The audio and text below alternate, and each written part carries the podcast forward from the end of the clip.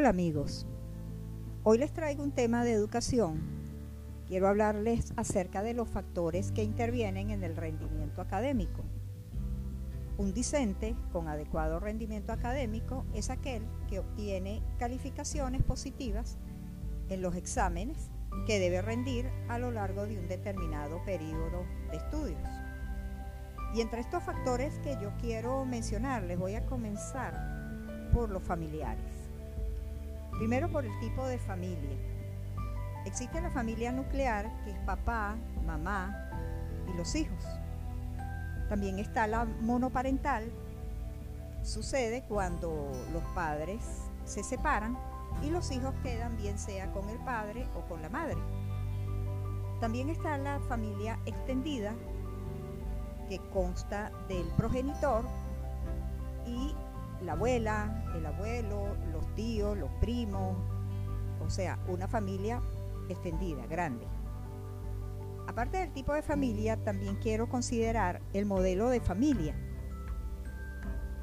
Ah, existe una familia estructurada, que es aquella familia donde están instauradas las normas y los límites en ese hogar, donde hay una educación y formación en valores de los hijos Valores tales como el respeto, la solidaridad, la empatía, la tolerancia, las expresiones de afecto, el buen humor, entre otros. En este tipo de familia, generalmente los estudiantes, debido a su alta autoestima, debido a la confianza y seguridad que tienen en sí mismos, generalmente obtienen muy buenas calificaciones. Por otro lado, tenemos a la familia disfuncional. Es aquella familia donde existe violencia intrafamiliar, bien sea verbal, física, psicológica. Aquellas familias donde existe el alcoholismo de uno o de los dos padres, tabaquismo, consumo de otras drogas. Todos estos factores inciden en el bajo rendimiento académico. Porque los estudiantes, los hijos en este caso, observan un modelaje negativo. Y generalmente este tipo de jóvenes suelen dejar los estudios muy pronto, porque es el modelaje que ven en su hogar. Otro factor familiar que interviene es el grado de escolaridad de los padres.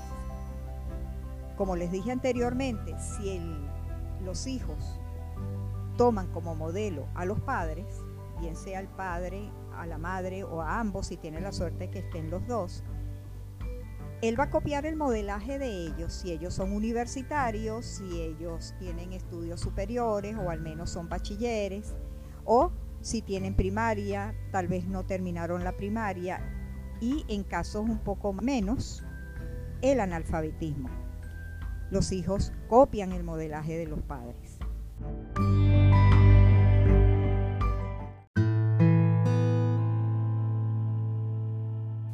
Otro aspecto importante a tomar en cuenta es el nivel socioeconómico del hogar.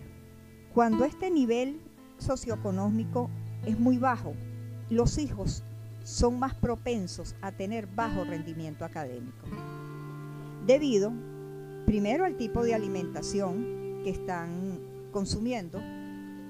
Generalmente es una alimentación baja en proteínas, es hipocalórica y esto afecta muchísimo su salud y por consiguiente la concentración que necesitan para los estudios.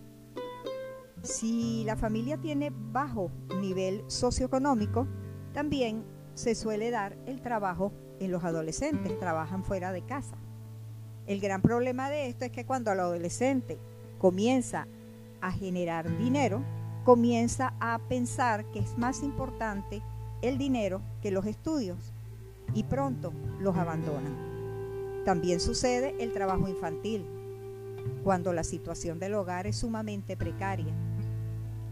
Esta situación es sumamente triste. El trabajo infantil es algo que les hace mucho daño a los niños y generalmente les es más difícil estudiar. Otro factor también familiar a tomar en cuenta es la poca o nula estimulación psicosocial que rodea al estudiante, el contexto ambiental. Un contexto ambiental donde los familiares, los vecinos tienen poco nivel académico, eso también influye muchísimo en los adolescentes, en los niños y niñas también. Y otro aspecto fundamental es cuando los padres, bien sea el papá o la mamá o ambos, no se involucran en el proceso educativo de sus hijos. Es decir, hay una insuficiente implicación de los padres en el proceso educativo de sus hijos.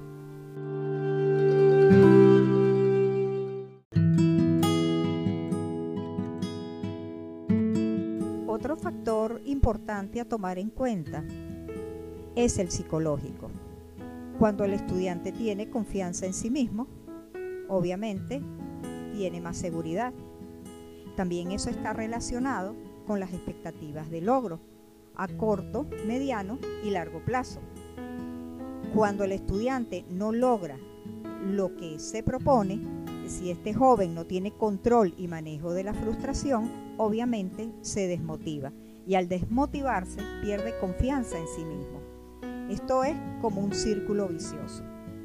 Del mismo modo, la capacidad que tenga el estudiante de acceder a las fuentes de información, bien sea literarias o tecnológicas. Hay algo que le corresponde a los padres como son los hábitos de estudio de sus hijos. Los padres deben garantizarle a ellos que deben de tener un espacio sin disruptores de la atención. Esto es, un espacio ventilado, tranquilo, donde no esté transitando la gente por allí, que los distraiga, un lugar donde no tengan la música o el televisor encendido. Todos esos disruptores van a hacer que los estudiantes pierdan la atención y la concentración en los estudios. Es por ello que los padres deben de garantizar un sitio adecuado a sus hijos para estudiar. Otro factor a tomar en cuenta es el fisiológico. Tiene que ver con el estado general de salud del educando, como por ejemplo si tiene una enfermedad, bien sea crónica o puntual, esto va a afectar su rendimiento académico.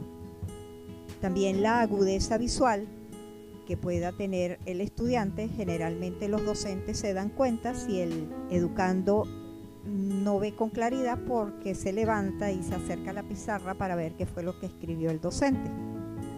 Y esto el docente se lo participa a los padres y es una ayuda para la corrección de dicho problema. Igualmente sucede con la audición, si el educando escucha bien o no. Otro aspecto importante a tomar en cuenta son las discapacidades. Si el estudiante tiene algún tipo de discapacidad, pues también esto va a incidir en su rendimiento académico.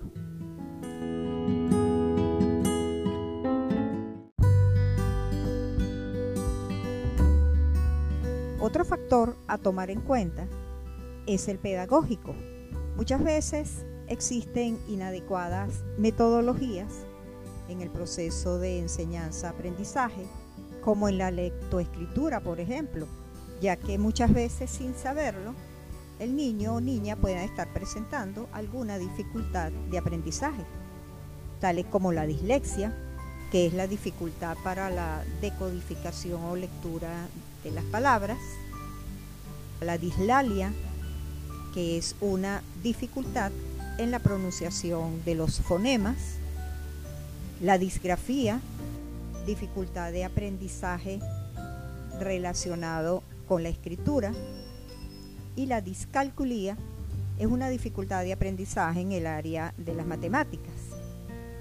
Como nos podemos dar cuenta, son muchos los factores que inciden en el rendimiento académico de los niños, niñas y adolescentes. Es por ello mi interés de hacer este audio, el cual está dirigido a ustedes, padres, madres y representantes, a manera de orientación porque si llegaron hasta aquí escuchándolo, es porque ustedes sí se involucran en el proceso educativo de sus hijos. Bueno amigos y amigas, gracias por su atención y hasta una próxima oportunidad.